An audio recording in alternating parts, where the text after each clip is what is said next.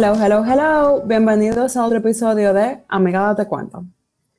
En este episodio nos acompaña la psiquiatra Laura Poutenval. Hola amiga, ¿cómo tú estás? Bien, ¿y tú cómo te sientes? Bien, bien, aquí en la faena diaria. en la trabajación. En la trabajación, así mismo. bueno, les cuento un poquito sobre Laura. Laura es doctora en medicina, egresada de la Pucamaima en Santiago. Se especializó en psiquiatría y en psiquiatría infanto-juvenil en la Universidad de Maimónides en Argentina. También tiene una especialidad en trastornos de la conducta alimentaria eh, y es docente de la Escuela de Psicología y de la Maestría de Psicología Clínica de la UAPA y la Maestría de Obesología en INTEC. Amigos, usted hace muchas cosas. Cuéntanos un poquito sobre eso. Bueno, eh, yo soy una persona multitasking que no puede estar tranquila en ningún momento, aparte de la parte profesional, soy, mamá full time de una niña de 7, casi 8 años. No sé para cuándo va a salir el episodio, o sea que probablemente ya Fufi tenga 8. Así que sí, eh, yo soy como el conejito de Energizer que nunca para. Así mismo. Me encanta porque lo veo full. wow. Bueno, en este episodio vamos a conversar un poquito sobre algunos eh, mitos urbanos sobre la psiquiatría y la salud mental, porque tú sabes que yo creo que ya esto es como casi cultura general, el pensamiento errado, obviamente, de que si tú vas a un psiquiatra es porque tú estás loco, es porque tú estás enfermo, eh, pero obviamente en el, siempre como en el peor sentido posible. Y me gustaría hoy que conversemos un poquito sobre eso, así que vamos a ver. ¿Es verdad que los psiquiatras siempre te prescriben algún tipo de medicación? No, mira, realmente eh, lo que pasa es que ya usualmente eh, la persona llega primero a donde el psicólogo porque como que la gente le ha cogido menos miedo al psicólogo y piensan que los psicólogos lo pueden todo y lo, y, lo resuelven todo. Entonces, como casi siempre, el paciente que llega a psiquiatría ha pasado por psicología y ya cuando un psicólogo refiere a psiquiatría es porque el paciente necesita una, un empujón extra que viene con la medicación porque no se puede trabajar solamente con, terapia, pero muchas veces a mí me llegan pacientes que no han visto psicólogos antes y yo le digo, mira, esto no es mío, eh, mejor con una persona que trabaje la parte terapéutica. Yo estoy entrenada para trabajar eh, ciertos aspectos de terapia, por ejemplo, eh, yo tengo entrenamiento en terapia para pacientes con trastorno de la conducta alimentaria, pero usualmente refiero a esa parte para no abarcar tantas cosas con el mismo paciente. Así que no, no todos los pacientes que llegan a psiquiatría son pacientes que tienen que ser medicados y muchas veces si el psiquiatra no tiene un...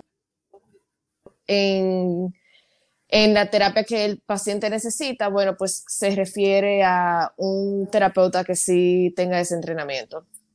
Ok, bueno, bueno saberlo, porque incluso era una de las preguntas que te tenía. Eh, y siguiendo un poquito con el tema de la medicación, entonces eso no es para gente que está loca. No, la medicación sencillamente es eh, si tú tienes un trastorno mental, que puede ser desde un trastorno de los más frecuentes, como un trastorno de ansiedad, hasta un trastorno más grave, como la esquizofrenia, Tú necesitas la medicación porque tú tienes una enfermedad y esa medicación te va a ayudar a controlar esa enfermedad. O sea, es como que, por ejemplo, una gente sufra de, diabetes y necesite insulina para poder metabolizar el azúcar que consume. Entonces, asimismo, eh, los antidepresivos, los antipsicóticos, los anticonvulsivantes que se usan más como moduladores del ánimo van a nivelar todos esos neurotransmisores que son los que eh, tienen una función de regular la conducta humana si no están funcionando de la manera correcta y esto pasa que cuando tenemos un trastorno mental. Ok, y por ejemplo, ¿cómo yo sé específicamente cuándo yo tengo un trastorno o cuando es algo que aunque necesite usar medicamentos, no necesariamente es porque hay un trastorno per se. Mira, hay cosas que son episódicas, que pueden ser casos aislados, eh, por ser consecuencia de un hecho muy puntual. Y, los trastornos usualmente es cuando estos episodios se repiten varias veces o cuando se vienen arrastrando desde una edad eh, joven. Entonces, eso es más bien trabajo del profesional, determinar de si es un trastorno o es un episodio aislado. Eh, muchas veces los episodios aislados no se tratan con medicación, solamente con terapia, pero eh, es bueno tú diferenciarlo porque muchas veces cuando ya es un trastorno, pues vas a necesitar el seguimiento de un psiquiatra y un psicólogo eh, de manera más prolongada y un tratamiento eh, combinado de psicoterapia con psicofarmacología. Ok, entonces si yo sospecho que yo tengo algún trastorno de lo que sea, mi primera parada es... Puede ser tanto psicología como psiquiatría. La ventaja de pararte primero en psiquiatría es que el psiquiatra es médico, entonces muchas veces hay enfermedades de físicas del cuerpo que tienen sintomatología conductual y el psiquiatra tiene la habilidad y el conocimiento para descartar que esa conducta que tú tienes, esa, esos síntomas que tienes, no estén dados, por ejemplo, por un hipertiroidismo o un hipotiroidismo o por cualquier otra enfermedad que sea del cuerpo. Entonces, eh, eh, es bueno, tú sabes, eh, hay hay enfermedades que tú por la clínica sabes, esto es una depresión, esto es una ansiedad, esto es un trastorno bipolar, pero hay cuadros que son como medio confusos y es bueno tú determinar que no haya, por ejemplo, un daño neurológico o un problema hormonal. Y en eso el psiquiatra tiene la, habilidad, eh, el conocimiento para diferenciar que el psicólogo no tiene porque el psicólogo es un licenciado en psicología y el psiquiatra antes de estudiar psiquiatría tiene que haber hecho la carrera de medicina igual que todos los médicos. Claro, y naturalmente si es algo del cuerpo, pues obviamente le compete más al médico manejar ese tipo de información. Claro, y el psiquiatra te va a referir, si no es algo de psiquiatría, te va a referir al médico que sí le corresponde verte. Ok, eso, eso es interesante, yo no lo sabía, gracias por comentarlo. Sí, mira, por ejemplo, como yo trabajo mucho con trastornos de la conducta alimentaria y tengo muchos pacientes que van buscando ayuda para bajar de peso, una de las referencias más importantes que yo hago es endocrinología, porque muchos desórdenes endocrinológicos eh, afectan el aumento de peso del paciente. Y tú que son pacientes que se han pasado la vida entera tratando de bajar de peso y que tienen una buena, eh, buenos hábitos de alimentación, hacen ejercicio y como quiera no bajan de peso. Y cuando tú vienes a ver, boom, es una hormona que no está funcionando bien y quien realmente lo tiene que ver es endocrino, no psiquiatría ni, ni nutrición.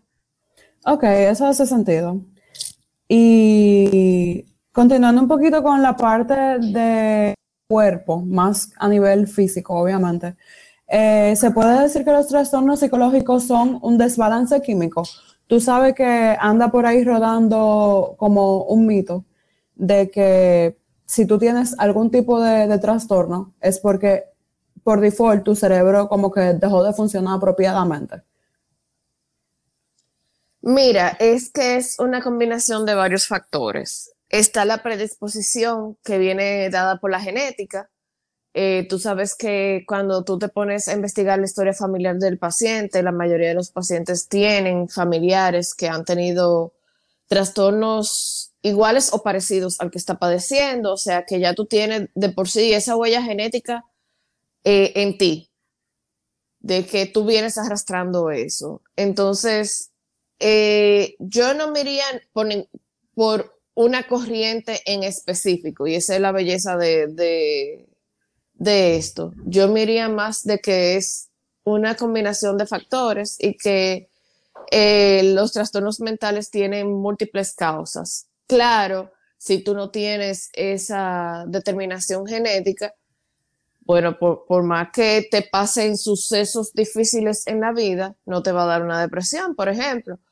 Eh, por eso mucha gente dice, ay, que fulano, que le ha pasado de todo y tú lo ves que está bien, y mengano, que no le ha pasado casi nada en la vida depresivo. Eso no tiene que ver con lo que te ha pasado o no te ha pasado, eso tiene que ver con esa predisposición genética que tú tienes de base. Si tú no tienes esa predisposición genética, te puede pasar de todo y no te vas a deprimir.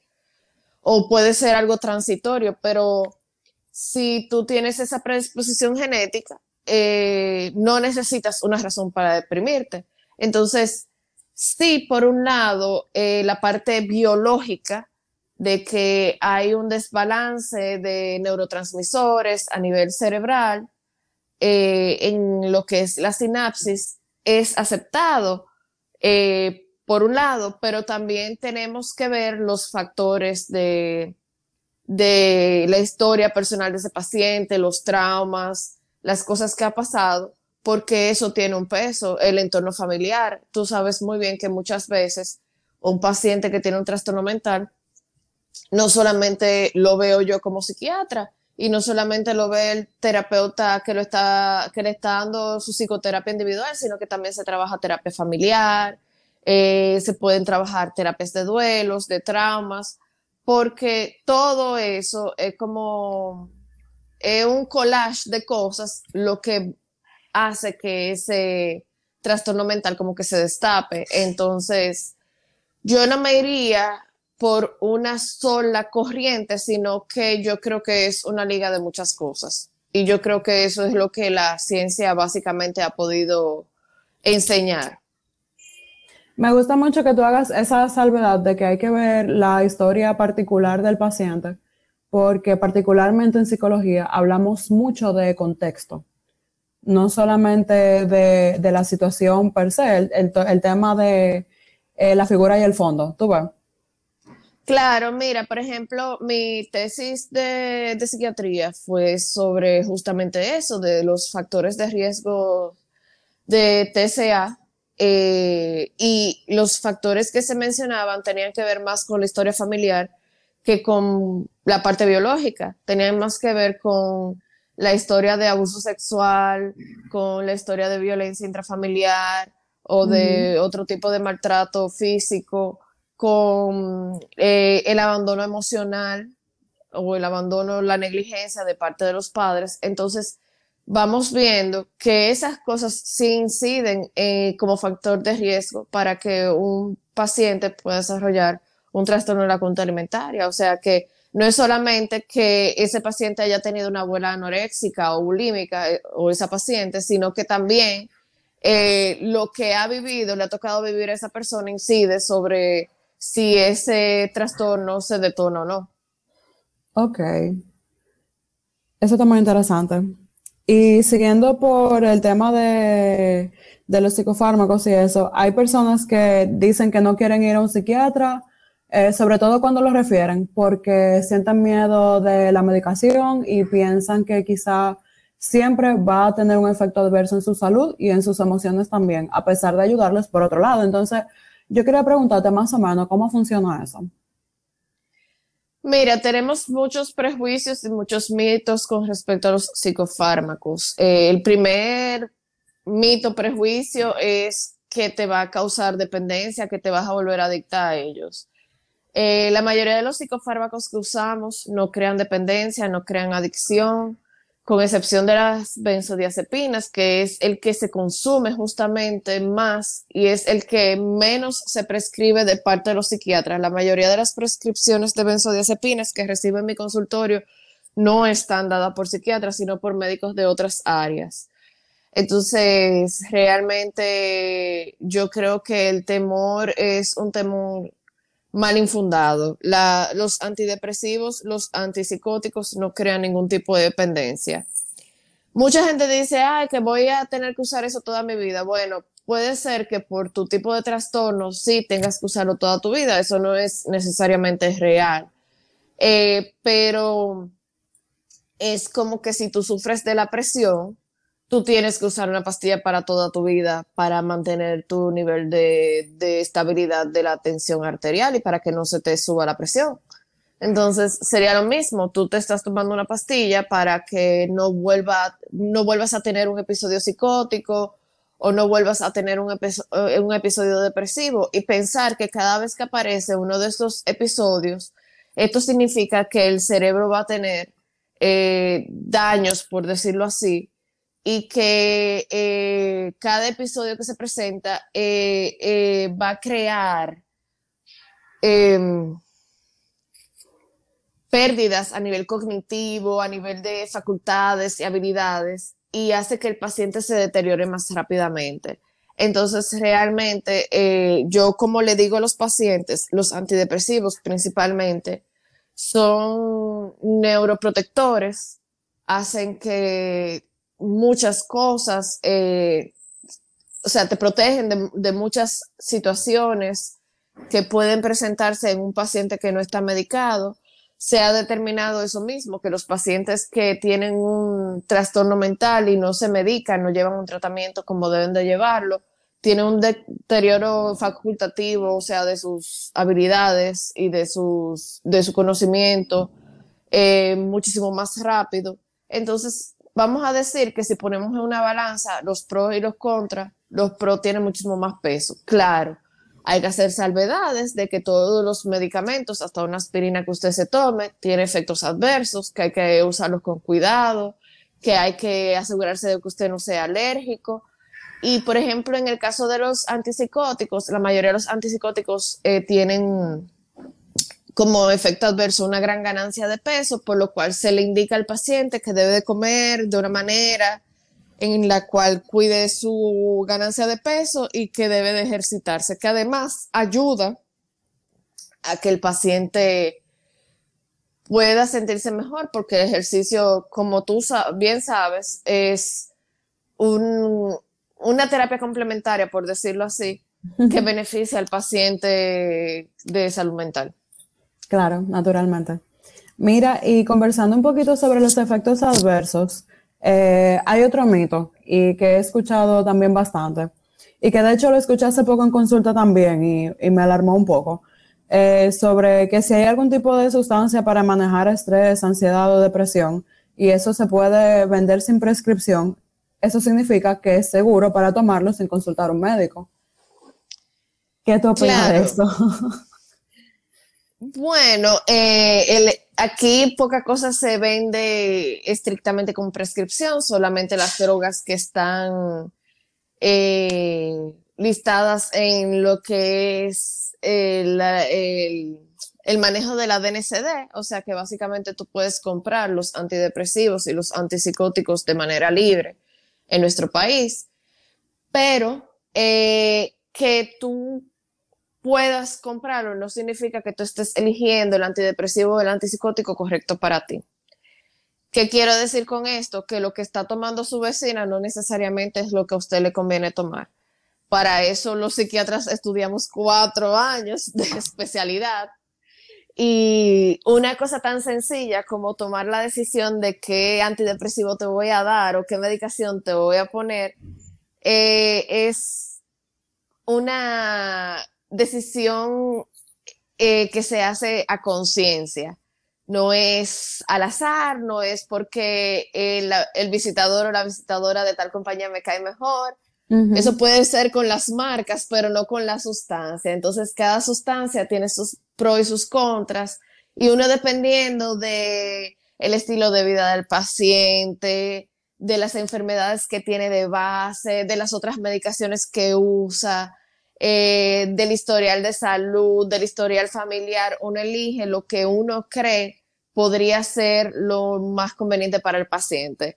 Y muchas veces, eh, a diferencia de otras medicaciones, por ejemplo los antibióticos, tú mandas a hacerle al paciente un cultivo de la bacteria que, que está provocando la infección y te sale un listado de los antibióticos a los que responde esa bacteria y a los que no, y tú eliges así ah, el que, al que es sensible esa bacteria. En psiquiatría no tenemos eso, o sea que es más bien prueba y error. Entonces, muchas veces nos tomamos un tiempo eh, para encontrar el medicamento indicado para cada paciente. Entonces, es muy importante que tanto el tratamiento sea elegido por su psiquiatra, pero también que haya un seguimiento cercano con su psiquiatra y no que sea que fui un día al psiquiatra, me puso... Y más nunca volví. Y más nunca volví, exacto, porque muchas veces tenemos que ajustar las dosis hasta encontrar la dosis correcta o tenemos que cambiar la medicación hasta encontrar la medicación correcta. Entonces, una medicación que se esté tomando el vecino no necesariamente es la medicación que te conviene a ti. Y por eso cada quien tiene que ir a su médico y determinar qué es lo que le corresponde usar, dependiendo del cuadro y, de sus condiciones de salud, incluso hasta de la edad, porque muchas medicaciones que se usan en niños eh, no son las que se usan en adultos y viceversa. Entonces, hasta eso es importante. Sí, eso, eso es muy bueno saberlo también porque veo mucho eso, de personas que quizás llegan a, consulta en psicología, pero ya tienen, están tomando medicamentos hace un tiempo y, conchale, algo que, que, de verdad me preocupa mucho, más de lo que pudiera molestarme, es que muchas veces las personas no saben que tienen que seguir, seguir dándose un seguimiento con su psiquiatra, porque su psiquiatra debe de estar al tanto también de qué cambios ha notado luego de que comenzó la medicación, eh, no solamente saber si hay algo que no está funcionando, sino también, sino también saber qué sí funciona. Claro. Mira, por ejemplo, a mí esta semana me escribió una paciente que yo tenía años que no la veía porque tuvo, bueno, una, situación de, de recaída de su trastorno y me dice ella, yo no encuentro la medicación que usted me había recetado aquella vez. O sea, el hecho de que yo te la recete aquella vez no significa que te vaya a funcionar ahora. Yo puedo tomar tal medicación que le está tomando mi prima. Y yo dije, no, tú tienes que venir a una consulta, amiga. amiga, venga a la consulta. Amiga, venga a consulta. venga a consulta. Exacto. Y, y la vi, vino a la consulta esta semana y cuando hablamos, yo decidí una medicación completamente diferente porque ahora ya tiene un cuadro tiroideo. Entonces, eso fue una de las cosas que tomé en cuenta para descartar que si realmente la reaparición del cuadro había estado gatillada o motivada por un desbalance de su, de su seguimiento tiroideo y elegí un antidepresivo que, eh, que la ayudaría más también en la parte hormonal no el que él había usado anteriormente, hace cuatro años, que fue la última vez que la vi. Entonces, eh, sí, la gente se cree como que, ay, yo sé esto una vez, déjame volver a usar lo mismo. No, porque un, principalmente nosotras las mujeres que pasamos por tantos cambios hormonales, con los embarazos, con todo, eh, es probable que lo que yo haya usado hace 10 años no lo puedo usar ahora. Eso, muy bueno saberlo también. Me encantaría que varios pacientes que tengo escuchen este episodio. Creo que cuando salga definitivamente se lo voy a poner. En la salita de espera tú lo pones. En la salita de espera, sí. Definitivamente. Para que tengan que, que, escucharlo obligado o como una tarea de terapia. Mira, te voy a poner de tarea escuchar el episodio de Amiga Te Cuenta con la doctora Laura Poe. Me gusta. Eh, creo que eso es lo que voy a hacer. Mira, y conversando, por ejemplo, y yo creo que yo tengo una pregunta más para una persona que esté consumiendo algún tipo de medicamento. ¿Cómo yo sé si la medicación está siendo efectiva? Yo creo que la manera principal de uno determinar de que la medicación está siendo efectiva, tanto tú como terapeuta, que tal vez vas a ver al paciente más seguido como yo, es ver eh, que los síntomas van disminuyendo o van desapareciendo. También hay síntomas que no desaparecen tan, de forma tan inmediata como los pensamientos obsesivos que ocurren en diferentes patologías. Entonces, cuando vemos que esos síntomas eh, disminuyen la frecuencia y también disminuye la intensidad con la que el paciente los recibía. Por ejemplo, yo le digo al paciente, ese pensamiento que te venía te está atormentando tanto como antes o es un pensamiento que te pasa por la cabeza y tú lo puedes, como decimos en yoga, eh, hacerlo a un lado. Entonces, si el paciente me dice, no, ya no es con esa misma intensidad, yo puedo tenerlo y puedo seguir haciendo lo que estaba haciendo, o sea, ya no me interrumpe mi día a día, entonces ya yo sé que la medicación está haciendo efecto.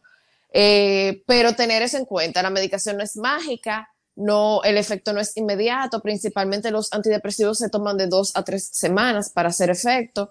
Entonces, no vamos a tener una mejoría drástica. Muchas veces hay pacientes que sí, hay pacientes que tú lo ves la primera consulta y el siguiente mes son dos personas totalmente diferentes, pero hay pacientes que se toman un poquito más de tiempo y dependiendo de la patología, obviamente, y entonces ya solamente con el hecho de que los síntomas vayan disminuyendo, vayan desapareciendo, ya yo sé que la medicación me está haciendo el efecto. Una pregunta para cerrar, y creo que definitivamente cerrar con brocha de oro. ¿Cómo yo puedo escoger un buen psiquiatra y cómo yo sé que es una buena elección para mí? Mira, yo creo que tanto para elegir a un terapeuta como un psiquiatra, tú tienes que sentirte en confianza, eh, tienes que sentirte que puedes hablar con esa persona, que esa persona no te va a juzgar, que esa persona tiene una visión parecida a la tuya. No es que te va a aplaudir todo lo que tú hiciste o todo lo que tú haces, pero sí puede entenderte. Por ejemplo, eh, una persona que tenga un criterio religioso sobre ciertas cosas que tú no compartes, puede que no sea un buen terapeuta para ti. Otra cosa es buscar gente que esté especializada en lo que tú necesitas.